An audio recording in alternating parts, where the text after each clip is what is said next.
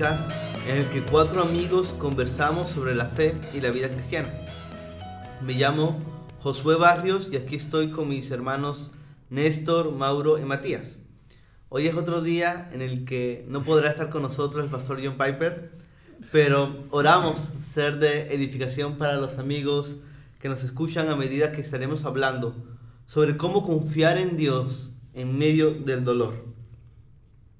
Antes de iniciar la conversación de hoy, queremos recordarte que si has podido escuchar los episodios anteriores o este mismo resulta de edificación para ti, puedes suscribirte al podcast desde tu plataforma favorita y correr la voz con tus amigos. También puedes seguirnos en nuestros perfiles en Instagram y Facebook como Bosquejos Podcast. Ahora sí, comencemos nuestra plática de hoy. Creo que es bastante importante pensar bíblicamente sobre el sufrimiento, porque todos vamos a encontrar sufrimiento en algún momento de nuestras vidas. Y en especial estos últimos meses han sido de mucho sufrimiento para nuestras iglesias, para nuestros países. Es hace un tiempo que nos ha recordado que vivimos en un mundo quebrantado y manchado por el dolor. Para empezar, quería preguntarles, ¿qué diferencia a la enseñanza bíblica sobre el sufrimiento de la enseñanza de otras religiones y filosofías? ¿Qué es lo que distingue a la fe cristiana en ese tema? Matías. Yo creo que una de las cosas que la distingue es que en, en la enseñanza bíblica eh, el sufrimiento tiene sentido o tiene propósito, no, no, es algo desafortunado, no es una cuestión del azar, no es algo suelto, no es algo que nadie controla. Para los cristianos el sufrimiento está bajo el, dolor que puede existir en este mundo está también bajo el control de Dios y, Él lo ha permitido. ¿no? Y creo que esa es una de, las primeras características. Mauro. Sí, yo creo que a diferencia de la enseñanza bíblica de otras religiones, el sufrimiento es como algo externo que viene, una especie de maldición de los dioses, por ejemplo.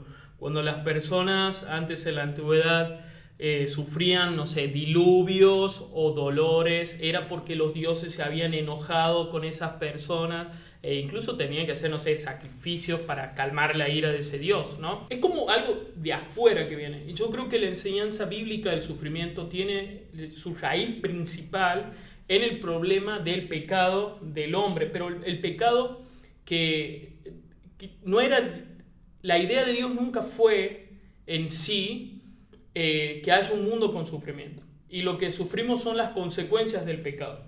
Entonces en otras religiones el sufrimiento es como que está algo fuera de nosotros, ¿no? Y carece del sentido, de la utilidad del sufrimiento, del propósito que está centrado en la gloria de Dios. Porque nuestro sufrimiento le da gloria a Dios, por más que sea una consecuencia del pecado. ¿Cómo, cómo el sufrimiento le da le da gloria a Dios? Esa pregunta es como bastante amplia, pero lo primero que se me viene a la cabeza es porque su propio hijo sufrió en la cruz, tuvo sufrimiento y a Dios le agradó a Dios quebrantar a su hijo, que su hijo sufra y eso terminó en la redención, es decir, a pesar del pecado, a pesar del sufrimiento, esa persona confió en Dios esa persona esperó en Dios, en ese propósito que todos decíamos, ese fruto. Dice la Biblia que Jesús eh, puso su gozo delante de él y sufrió la cruz. Lo que entiendo que quieres decir es que podemos saber que el sufrimiento le da gloria a Dios porque vemos cómo Él lo permitió en la vida de su Hijo y obró para bien. Y si Dios fue soberano y obró para bien en ese momento, nosotros podemos saber que Él es justo en todo tiempo y que de alguna forma todo sufrimiento que hay en el mundo tiene un sentido y un propósito que va a exaltar su nombre. Eso es lo que quisiste decir. Exactamente. Entiendo que, que entonces el sufrimiento, de alguna manera que no entendemos completamente de ese lado de la eternidad, el sufrimiento tiene un fin y es que toda la historia humana y toda la historia del universo le dé gloria a Dios.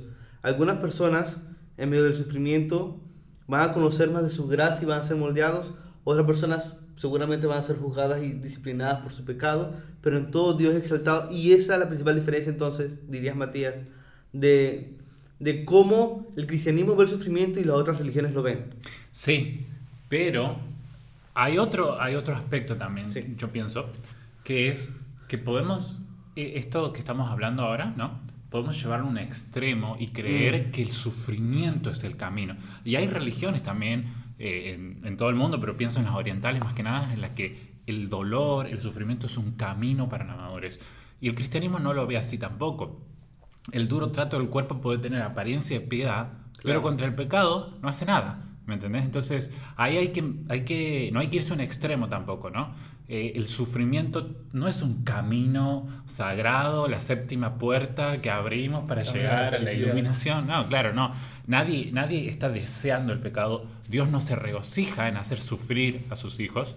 Eh, pero obviamente él, él tiene el control y Él está usándolo para bien. Y otra cosa hermosa de la cruz es que sabemos que el peor sufrimiento no lo vamos a sufrir nosotros. ¿No? Que somos creyentes. Si somos creyentes y hemos puesto nuestra fe en Cristo, sí. Claro, y algo que me llama mucho la atención de eso que mencionaste es que es algo muy cierto. Hay culturas que enseñan que el, el sufrimiento es algo que te purifica Exacto. y eso solamente tiene sentido cuando eres creyente, porque a los que aman a Dios todas las cosas les ayudan a bien. Si no eres creyente, el sufrimiento no te santifica. No. Y a mí me asombra mucho Apocalipsis cuando tú miras a Dios juzgando a las naciones y las naciones aún así no se arrepienten, porque el sufrimiento no te hace automáticamente más santo. Solamente saca a relucir lo que ya Dios o lo que ya está en ti, mejor dicho.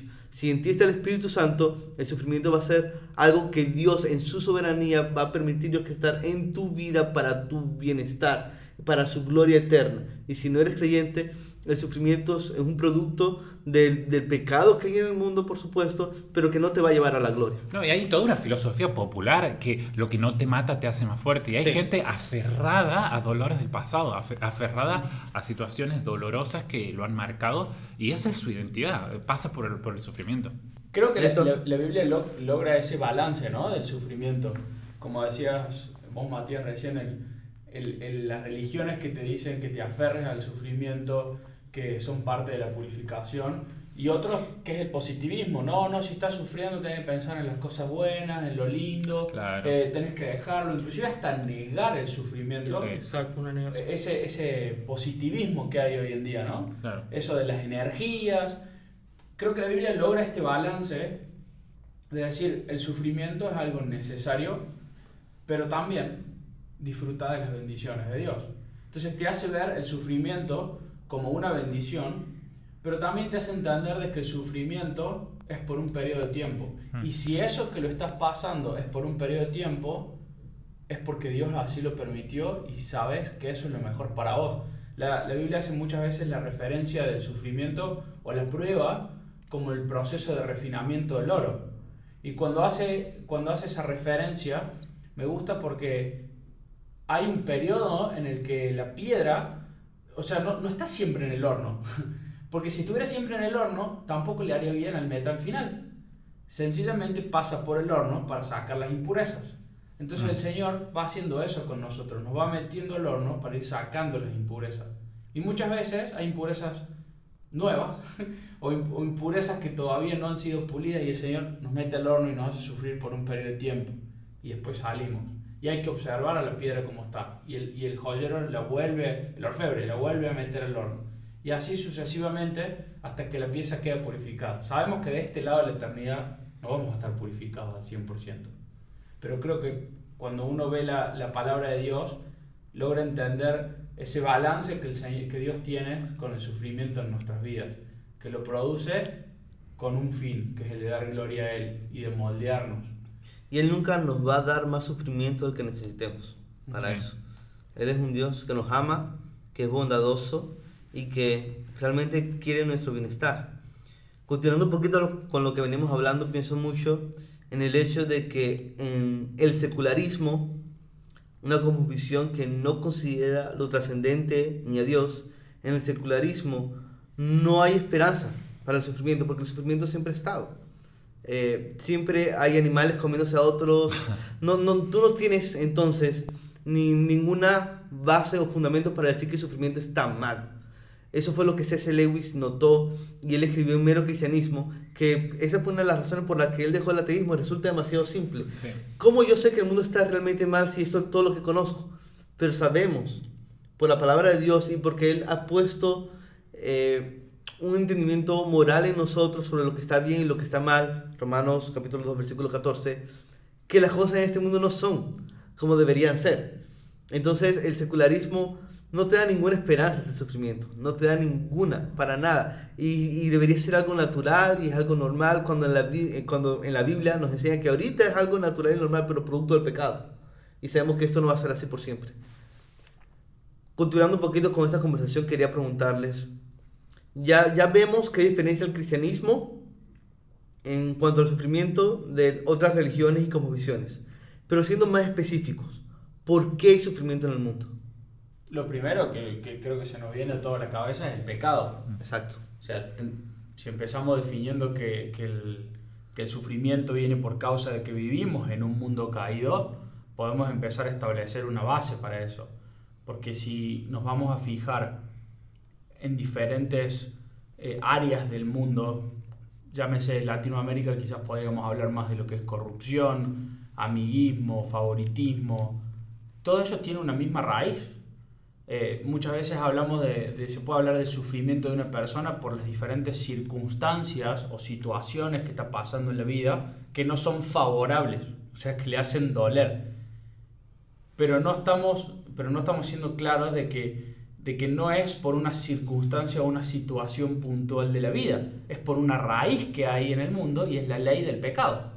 La ley del pecado corrompió a todos los hombres. Por un, pe- por un hombre entró el pecado al mundo y entró a todos los hombres. Entonces todos somos pecadores y todos tendemos a hacer lo malo por naturaleza.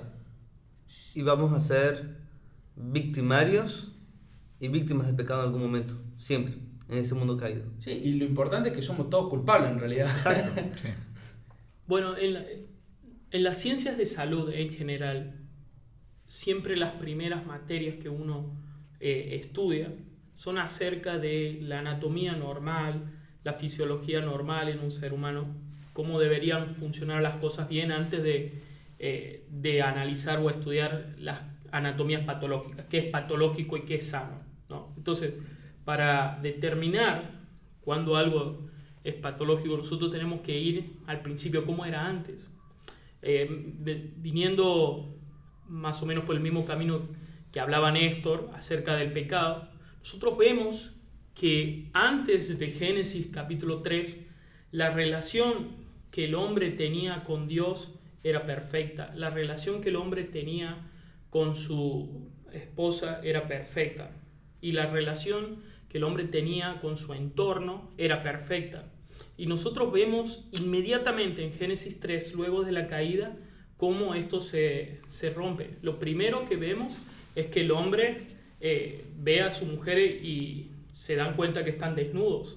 Entonces se visten de hojas y ahí ya, ya cambia la, la primera relación que se rompe. ¿no? Luego se ocultan de Dios y así vemos de que obviamente se rompe, la- se, se altera la relación que el hombre, la correcta relación que tenía el hombre con Dios. Y por último, Dios pone maldiciones a la tierra y vemos que el hombre va a sufrir mientras esté en esa tierra que producto del pecado. Eh, incluso también entre las maldiciones eh, habla del hombre con, en re- relación a la mujer de que eh, ella va a querer dominarlo a él y él se va le, le- va a hacer como tosco con ella algo así ese es el sentido del pasaje pero vemos que estas relaciones se, quiebran y eso produce sufrimiento entonces como decía Néstor tiene su raíz en el pecado Cuando, cuando el hombre le da la espalda a Dios, le da la espalda a todo lo que hace que la vida tenga sentido y a todo lo que nos mantiene felices en verdad.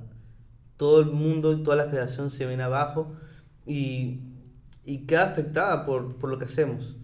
Y yo creo que esto nos apunta al hecho del Evangelio, porque el Evangelio es lo inverso, es el Hijo de Dios orando perfectamente, amando a su Padre perfectamente para restaurar la creación sin acabar con nosotros, porque nosotros merecemos juicio. Pero Él dio un plan, el Padre dio un plan para restaurar todas las cosas sin acabar con nosotros, sino para que moremos con Él por siempre, con la eternidad. ¿Cómo este consuelo nos da esperanza? ¿Cómo este Evangelio nos llena de gozo y nos ayuda a afrontar el sufrimiento? Según lo que decías, justamente porque el camino que tomó el Señor Jesús fue el del sufrimiento. Él sufrió y padeció por nosotros, habiendo vivido una, una vida de completa santidad y en sintonía con su Padre, de agradarle perfectamente, padeció la cruz por nosotros. Entonces, eso es lo que más esperanza nos da, ¿no? Es decir, Él es nuestro máximo ejemplo, nuestro máximo ejemplo de si Él soportó esas aflicciones, el, el, el mal mayor, la ira de Dios misma que recayó sobre Él, el concepto de la propiciación, nos hace pensar en que nada a la luz del Evangelio es lo suficientemente grande en cuanto a sufrimiento que lo que ya sufrió nuestro Señor en lugar nuestro. Mm, pienso mucho en estas frases de Timothy Keller en su libro sobre el sufrimiento. Él dice que Jesús sufrió y murió por nosotros para que ahora todo el sufrimiento que tengamos sea para nuestra gloria y para nuestro bien. Porque ya, ya, ya sabemos que si estamos sufriendo como creyentes, no es porque Dios nos odie, No. sino porque Dios lo permitió en su soberanía con un propósito y podemos confiar en Él. Nuestro mayor problema está resuelto. Sabemos que Cristo va a volver y que algún día Él enjugará toda lágrima de nuestros ojos, viviremos con Él y ya el sufrimiento será solamente un recuerdo, un recuerdo desagradable Sí. y que no, no estará más en nuestras mentes. ¿Querías decir algo, Matías?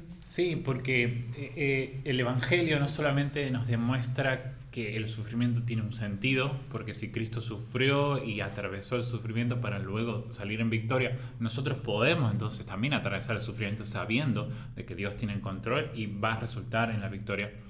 Eh, no solamente hacia el futuro miramos cuando este, esta tierra y este mundo pase y nosotros esperamos un cielo nuevo donde la justicia reine, donde toda la, hasta la naturaleza que gime hoy sea redimida por completo, eh, sino que también este, el Evangelio y las cosas que Dios logró en este momento, en el tiempo presente, nos guardan de una manera que no hay sufrimiento capaz de romper ese resguardo que Dios tiene para con nosotros.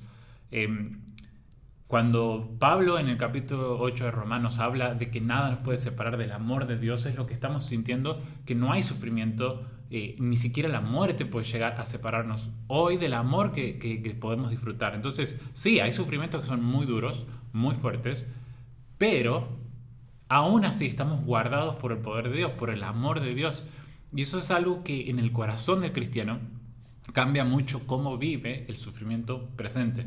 No solamente por lo que Dios ha hecho, por lo que Cristo ha hecho en el pasado, no solamente por lo que vamos a vivir en el futuro, sino porque en el tiempo presente estamos ya disfrutando del amor y el, y el cuidado de Dios en medio de las pruebas. Y eso es algo que cambia radicalmente la forma de vivir el pecado. Pienso también en 1 de Pedro, obviamente, eh, pero 1 de Pedro dice, eh, capítulo 1, versículo 5, que mediante la fe, nosotros, mediante la fe, somos protegidos por el poder de Dios, ¿no?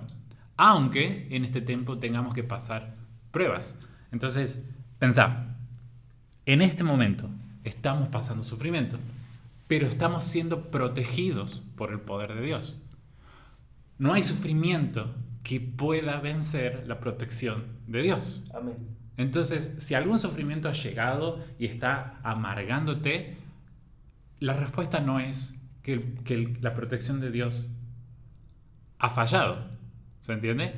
El, el pecado, el sufrimiento, el dolor no ha encontrado una grieta en el poder de Dios para tocarte, para nada, sino que Dios lo ha permitido porque es necesario, porque además va a ser breve, porque además va a tener sentido, porque además va a perfeccionar nuestra fe, va a perfeccionar, va a producir mayor peso de gloria en nosotros y además este, va a demostrar que con fe en, en Dios nos guarda en su poder. Y eso me parece a mí que magnifica aún más a Dios.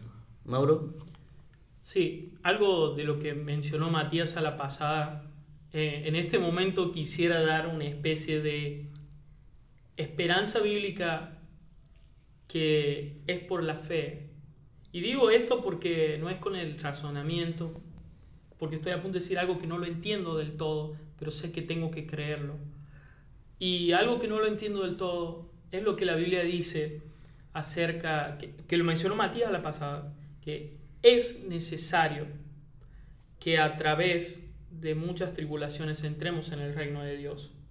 Eh, esto fue lo que le decían a los discípulos, ¿no? que los animaban, dice el, el, versículo completo, fortaleciendo los ánimos de los discípulos, exhortándolos a que perseveren en la fe y diciendo, es necesario que a través de muchas tribulaciones entremos en el reino de Dios. ¿En qué versículo? Eh, eh, Hechos, capítulo 14, versículo 22.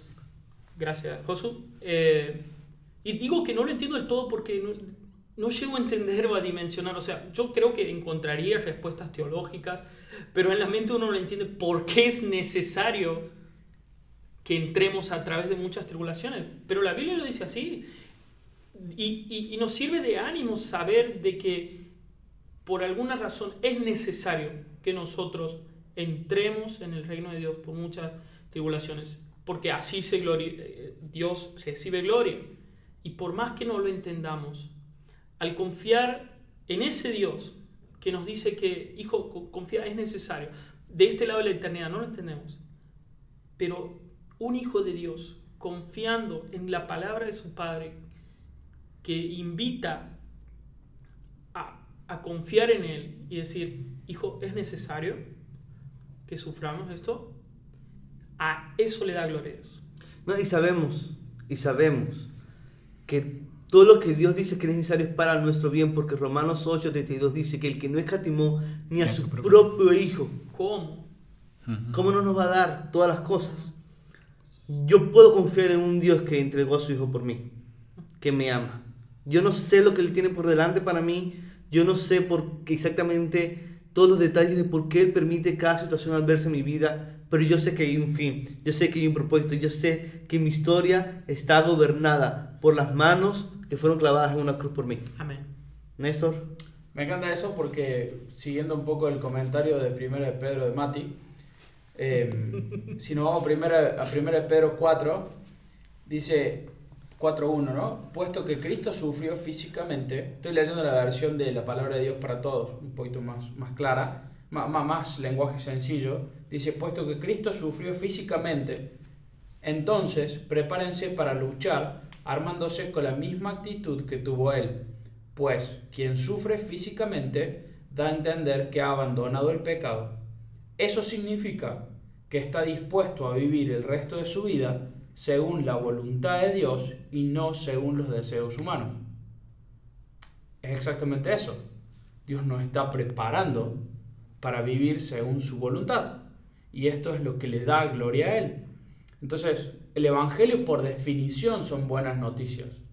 Y es lo que venían hablando, lo que venía diciendo Matías recién, Mauro, y decías vos, Jesús, el, el, el Evangelio en sí nos da la esperanza.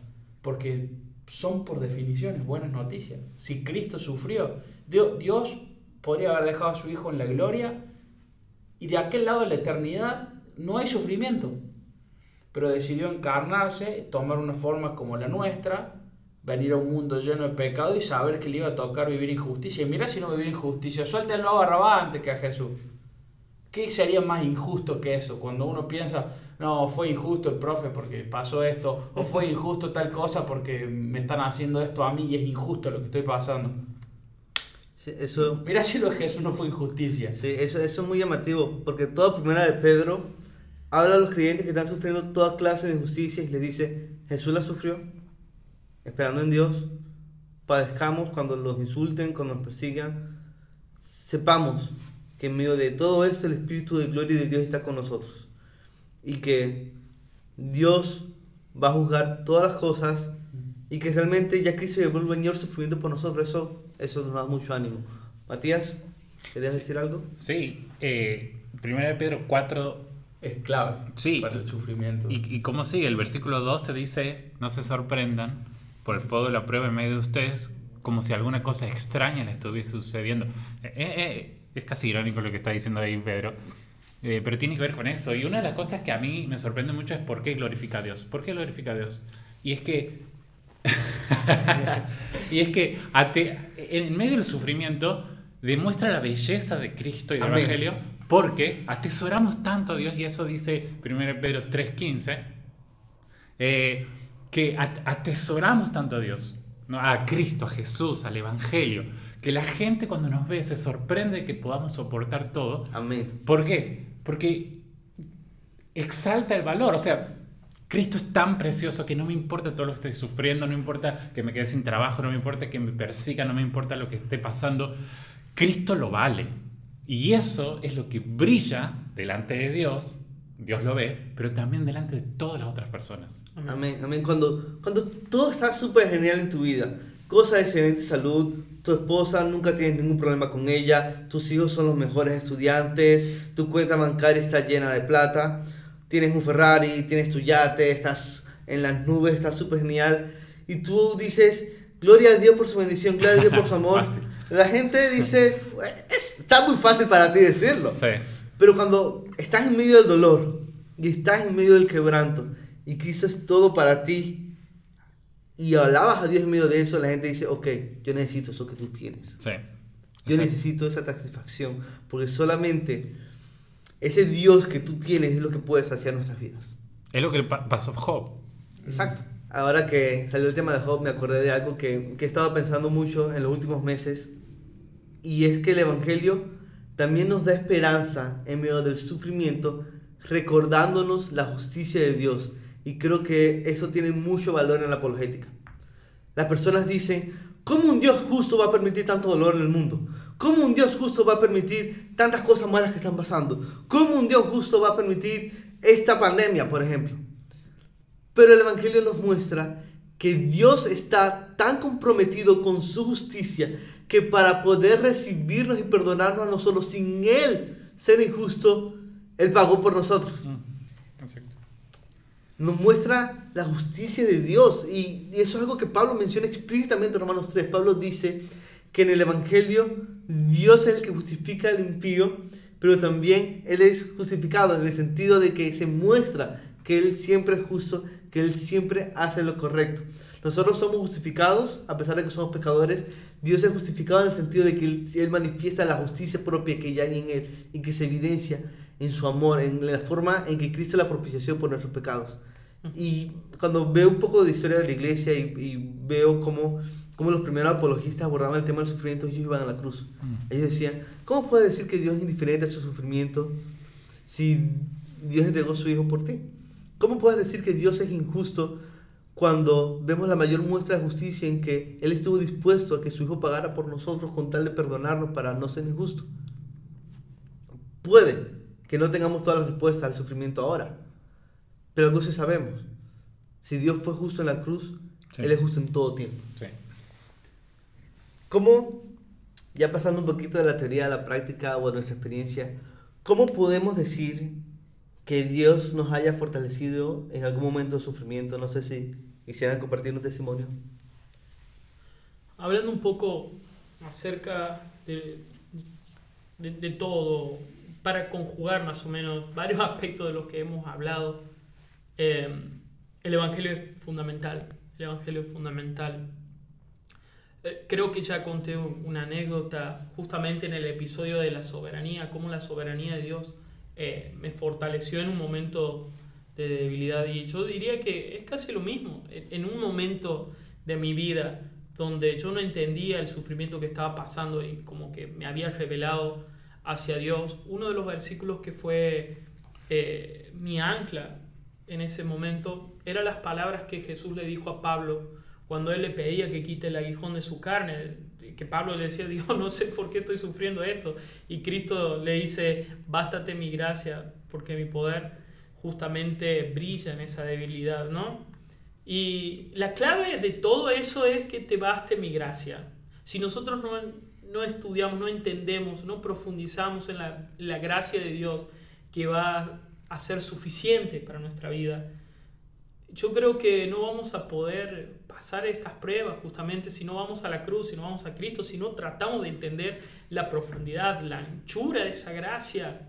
Y, y- y podemos pasar una vida entera estudiando, meditando, confiando en eso y siempre va a ser más profundo y más ancha. Amén. Pero debemos mirar la cruz, debemos ver el Evangelio, porque si no, ¿qué, qué, qué esperanza tenemos? O sea, si no, ¿qué, qué, qué nos va a bastar si no es la gracia del Señor? Eso me llevó a ver la cruz y justamente Dios usó a eso para entender muchas cosas en las que yo estaba errado y ahí justamente obró eso para purificarme, para mi bien, eh, que es más o menos todo lo que venimos diciendo de forma conjugada. Amén. Pero la clave es la gracia del Señor, el Evangelio. Amén. Hubiera, perdón, un versículo más que se me viene a la mente, de los tantos que hay esto, ¿no? Eh, es las misericordias del Señor. Jeremías en, en el libro de Lamentaciones escribe tanto acerca de las misericordias del Señor, son nuevas cada mañana, luego de haber dicho cosas terribles que él estaba sufriendo.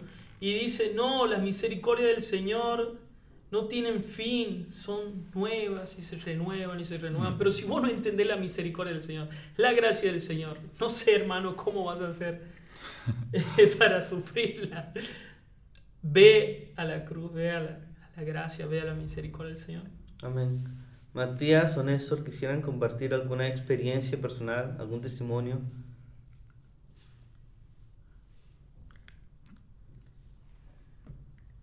Sí. eh, el Señor, digamos, la, la pregunta creo que era cómo podemos decir que Dios nos haya fortalecido, ¿no? En, en Sí. momentos de sufrimiento. Y mm, creo que Dios nos da herramientas para esos momentos de sufrimiento. Algo lindo de, de poder recordar esto que hablamos del Evangelio y demás es de que Dios no solamente hi- hizo lo que hizo con el Señor Jesús y, y tenemos ese tremendo ejemplo en la palabra de Dios, sino, sino que nos da herramientas eh, alcanzables hoy en día. Nos da formas de, de- de poderlo ver, verlo con pares.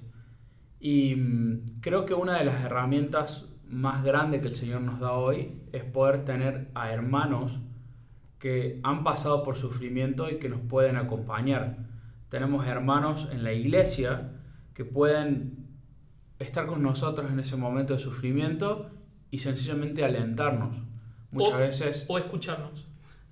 Claro, claro, sí, escucharnos, alentarnos, eh, Ujú. s- ser un pilar en nuestra fe en ese momento donde la fe se puede llegar hasta ver debilitada. Recuerdo mm, hace un par de años pasé por un, por un momento difícil, fueron un- unos meses complicados y mm, recuerdo que la iglesia fue el pilar más fuerte para sostenerme en ese tiempo. La iglesia es, siempre terminamos hablando de la iglesia en los episodios porque creo que es justamente esa, esa, esa comunidad que Dios nos ha regalado donde podemos ser bendecidos, donde podemos ser fortalecidos, donde somos exhortados también cuando nos estamos, nos estamos yendo, nos estamos desviando.